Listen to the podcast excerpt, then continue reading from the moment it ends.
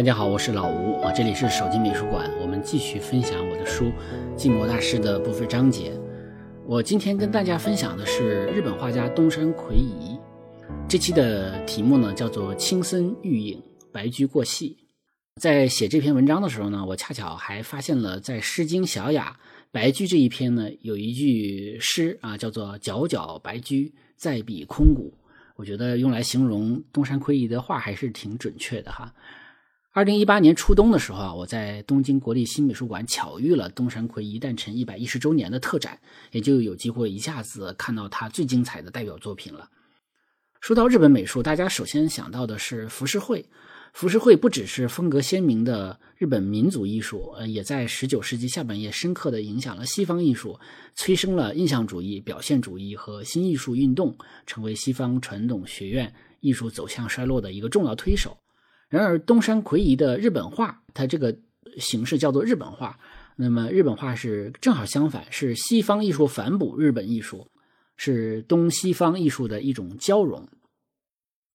毫无疑问呢，像《绿响》这幅画，哈，就是嗯，一般我们都认为这是《绿响》或者《绿色回响》这幅画是展览中最美的作品之一了，哈。《绿响》中有青色，有森林，有倒影，有白马，这些词汇本身所代表的事物就是美的啊。光是在脑子里把它们拼凑一下，就能想象出哎呦多美。但是最终把这种梦幻的元素在画纸上呈现出来的，那么就是被誉为最能表现日本美学的画家。东山魁夷展览中，同时还展出了像水边早晨啊、青草啊、白马森林啊，还有这个换春之秋啊，都有同样的一匹孤零零的白马。在网上搜索，你就不难发现，东山魁夷的白马系列还有很多幅画中的白马，或在森林中穿行，或在水边吃草啊，或者在田地边漫步。他若有所思，不疾不徐，与青绿色系为主的风景呢，构成了一个。清晨的梦境，所有看画的人都会在心里提一个问题：这匹白马到底象征着什么呢？东山魁夷在《青色风景》一书中说：“啊，他也是一个散文家啊，他是一个文章写的很好的散文家。他在《青色风景》这本书中说啊，他说这里描绘的白马也好，森林也好，都不是现实中的，而是来自于我的空想。那么这匹马表示什么呢？不时有人这样问我，我只回答说：白马是我的心愿。”任由看的人想象，画家本人告诉你，你觉得它代表什么，由你来决定，没有统一的标准答案，所以这才是艺术的魅力之一。东山魁夷长于风景画，他创作题材呢主要有这么几大类，第一类是真实的自然风景画，啊，我不叫它写实风景啊，叫它自然风景画。这其中可以分为日本的风景和欧美的风景。欧美风景主要是他去。呃，德国上学的时候啊，这个画的德国和北欧的风景，而这一类呢，又可以分为完全写实的风景和由不同地方风景要素组合而成的一种理想化的风景。具体说，就是画面的各个部分来自于不同的真实地点。啊，我们可以打个比方啊，前者可以比喻为咖啡中的单品，后者就是一种拼配的咖啡啊，展现了这种画面要素的这种二度创作。第二类的风景就是京都的城市风景啊，主要体现为它的经络四季啊这样的一个组画，主要画小尺幅的古都城市景观。这部分题材有很多属于小品画，相对生活化一些。此地画有着浓郁的日本元素，建筑、街巷、文化符号，而且有人气儿。由于这个东山魁夷很少画人。而京都系列画的是人生活的场景，用古都的小景来展现人的痕迹啊，日本人生活的痕迹。第三类呢是中国风景啊，一部分是在中国各地写生的风景画，包括黄山呐、漓江啊、丝绸之路啊等等，画法也吸取了一些中国水墨的技法啊。另外一部分则专指这个唐招提寺玉影堂障壁画，这组障壁画当然也是。啊，献给鉴真大师的啊，唐招提寺嘛，对吧？呃，画中呢有来自，就是它的这个题材有来自中国扬州瘦西湖的这个景观，这个瘦西湖是鉴真的故乡嘛，相当于是吧？还有黄山，还有桂林等中国名胜，也有未做明确指向的中国山水，叫做山云啊，还有像展现这个鉴真大师东渡凶险旅程的这个大海，叫做涛声。东山魁夷花了十一年的时间，倾尽心血完成了唐招提寺玉影堂障壁画这幅组画，那自然是他最重要的作品了。所以呢，尽管这也是真实的风景，但是无论是题材、风景的特征，还是他付出的心血，这个中国风景系列呢，都可以单独算作一类。第四类啊，风景可以归为叫做心中的风景，就是找不到风景原型，而是根据自己多年的。对风景的对话、理解、感悟，以及对于日本艺术美学的深刻体会、想象，并创造出来的风景，白马系列啊，就是属于心中的风景。但是啊，无论是哪一类风景，东山魁夷的风景都传递了结合西方艺术特点的日式美学。我们回过头来再看看东山魁夷的人生，他是一九零八年生于横滨，长于神户，有一哥一弟。是属于那种容易被忽略的老二哈，他出生的时代是明治维新取得空前成功的时代，那么是先后在中日甲午战争、日俄战争获胜后朝气蓬勃的日本的所谓的少年时代，是日本脱亚入欧、全盘西化的时代。在这样的时代呢，对西方的仰慕和奋力学习是整个民族最主要的目标，因此学习西方艺术也是必然的趋势。当时写实的西方艺术给日本绘画带来很大震动，啊，那么正好相反，是浮世绘给西方艺术呢带去了很大的震动啊，就是彼此影响，彼此震动。东山魁夷像大多数的青年人一样啊，在一九二六年报考了东京美术学校啊，现在就是东京艺术大学，希望呢学习油画，但是他却被分到了日本画专业。当然，当时的这个日本画也面临着一个如何借鉴西方艺术的问题。一九三一年，东山奎一毕业，但是他最感兴趣的还是西方艺术，所以他的目标呢是去欧洲留学。二十五岁那年啊，他登上了去欧洲的轮船，出发了。也就是有意思的一点呢，他没有去艺术底蕴深厚的意大利，也没有去如日中天的法国，而是去了相对比较艺术上比较二线的德国。其主要原因是他比较喜欢古典音乐，也喜欢。德国的哲学，所以他做出了一个可以让几种愿望兼得的这么一个选择，既可以学画画，也可以学呃，可以这个欣赏古典音乐，还可以了解经典哲学。在柏林的第一年呢，是学习语言和四处游历写生；第二年呢，正式考取了两年制的政府公费留学，在柏林大学哲学系学习艺术史。啊，对，你看他是学艺术史的。然而，两年的课业只完成了一半呢，就是因为父亲生病，就提前中断学业回国了。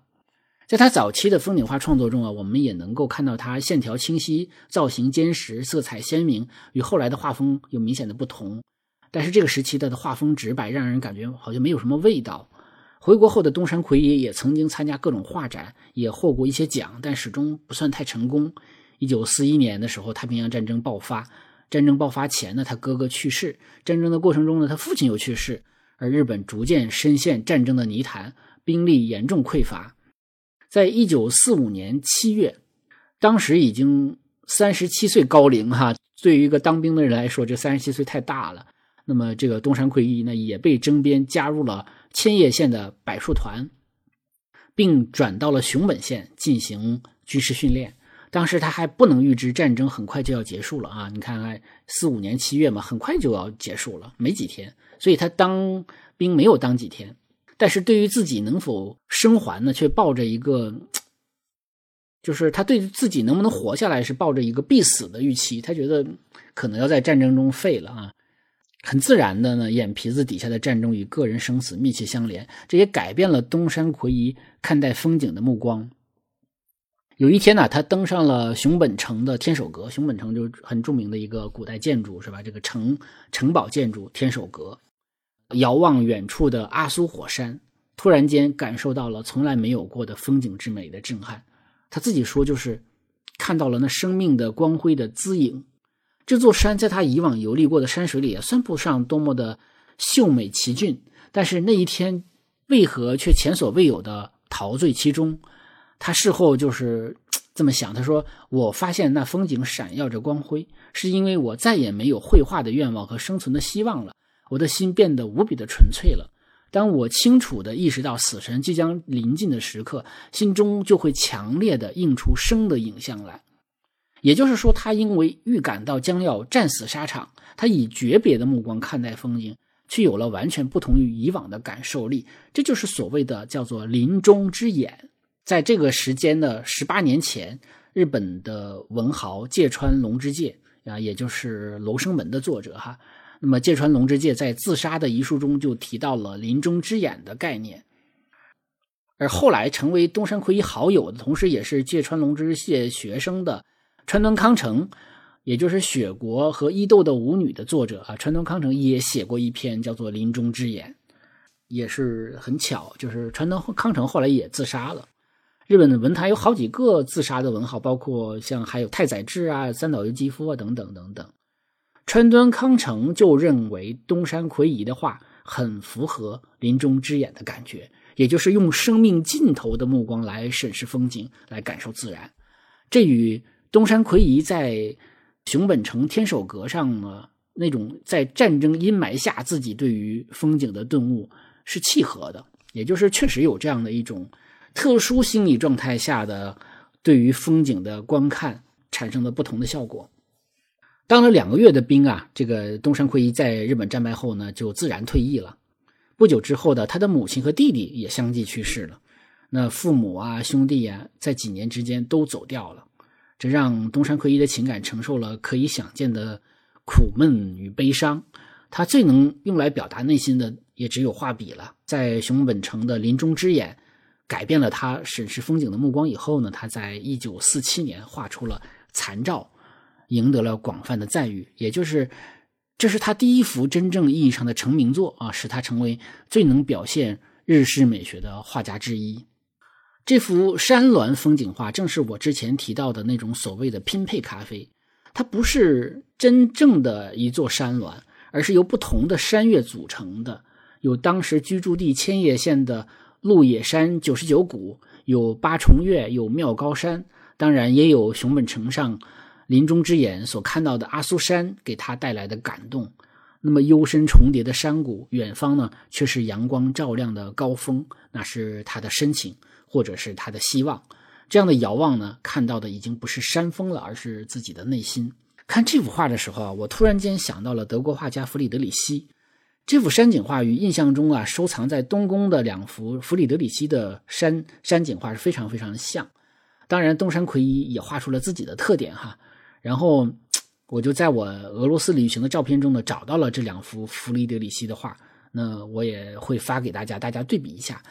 我不知道东山魁一在德国留学的时候有没有看过弗里德里希类似的山景画，但我想是，既然是在德国留学，那么对于弗里德里希的艺术应该是熟悉的，也应该是看过一些原作的。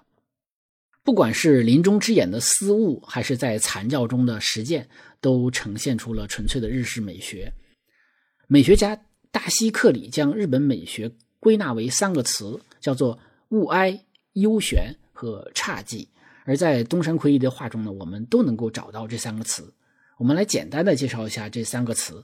所谓的物哀啊，从字面上来看呢，有个哀字啊，好像是有这种感伤层面的意思，但它又不是那么那种呼天抢地的悲伤啊，而是一种淡淡的哀伤。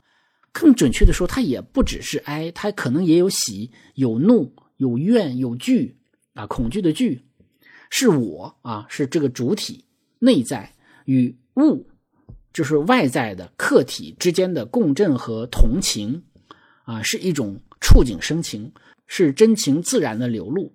不管好事坏事，有所感就是物哀。我们经常在节目中说呢。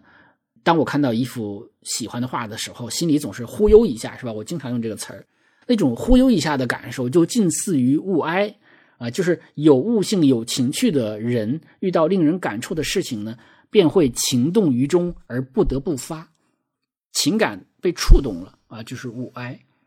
所谓的幽玄呢，在汉语中就有这个词，意思就是幽深玄妙，对吧？其实这个。日语中的这个词啊，基本上就来源于古汉语，意思也差不多。幽在汉字中经常表达的是深远、微弱、暗、隐、静这些意思。玄呢，是吧？这个经常是表示黑色，还有深奥、神秘啊、奇妙、寂啊、寂寞的寂。那这两个字呢，“优选”两个字放在一起呢，主要就是表达一种类似于不直白、不可言说啊、暧昧是吧？安静、暗隐不露的这样的一种微妙气氛。就我们经常说日本人暧昧，暧昧其实就是一种优选美学，就是有话不直说，一定要拐着弯的这种来表表达。还有就是侘寂，侘寂啊，这个中的这个寂就是寂寞大师这个寂，这个汉语意思我们都理解啊，就是主要是静，就安静的静，还有这个冷清的意思。在日语中呢，则更多的使用了佛教词汇，叫做寂灭、圆寂，是吧？涅盘寂静啊，我们三法印中有叫涅涅盘寂静等等中的这样的一个佛教中的意思，它表示的是老去、消逝、无常，比较接近于汉语词中的枯寂中的寂。我们之前提到临终之眼的临终，其实就是跟侘寂中的寂很类似，是吧？这寂灭嘛。侘的意思呢，这个非常日本啊，中国都很少用到这个字了啊。它是来自于日本的茶圣千利休，这个千利休啊，反感铺张奢华的茶会，从而创作出了一种粗糙质朴结合修行的优雅茶道。那侘寂就是基于一种虚空价值观的克制美学。我们在日本的国宝文物中啊，经常看到一些造型七扭八歪的这种粗陶茶碗。还有呢，就是日本茶室通常都是那种很小很矮的草炉，房间非常的窄。其实，这都是遵循侘寂美学，造型是粗陋简朴的，内涵却是清高完美的。日本平原中的枯山水的景观，樱花像雨点一样的这种凋落和飘零，还有日本的死亡美学，包括我们之前也说过，那么多人自杀，对吧？这都是侘寂之美的实例。另外，我们熟悉的像无印良品啊、优衣库啊等简约化的日本设计，还有日本人这近几年倡导的对生活物品的断舍离的思想，如果追根溯源的话，也都是侘寂。我们回过头来再看，在片首提到的这个绿色回响啊，叫绿响这幅画，一片青色的森林，一面平静无痕的湖水，天色是暗哑的，森林是幽深的，水面是静谧的。一匹白马不知从何而来，也不知会去向何处。它在湖岸逡巡，水面上映出它单纯的倒影。它没带马具，也没有呈现惯常的奔跑的动态。显然呢，并不具体指向真实生活中作为动物的马，而是作为美学和精神性的象征的马。画面的形象是具体的，但画的内容和主题是含混的和抽象的。整个场景像是一个无声的童话的秘境。表达着一种形而上的幻想，所以在其中我们不难找到物哀啊，从心而发的那种触动。诗为心声，画为心境，对吧？找到幽选、幽深的森林和湖水，朦胧的倒影，神秘的白马，无法言说的主题，也能找到侘寂啊这种疏忽不见的意识感，素简但却含蓄优美的用色和笔触。在汉语中啊，成语“白驹过隙”表达的是光阴易逝的概念。庄子《知北游》里说：“人生天地之间，若白驹之过隙，忽然而已。”我们不知道日语中是不是也有这个成语，因为啊，日语文化很多词都是与中国古汉语是通用的。而东山魁夷是否用白马来表达这种稍纵即逝的隐喻吗？不知道是不是哈。无论真正的答案是什么，我感觉用“白驹过隙”的意味来理解东山魁夷画中的白马，倒也是很合适的。东山魁夷的风景画有很多固定的要素：倒影、森林、云、雾、烟、雪，还有月光、白马等等比较悠闲的元素。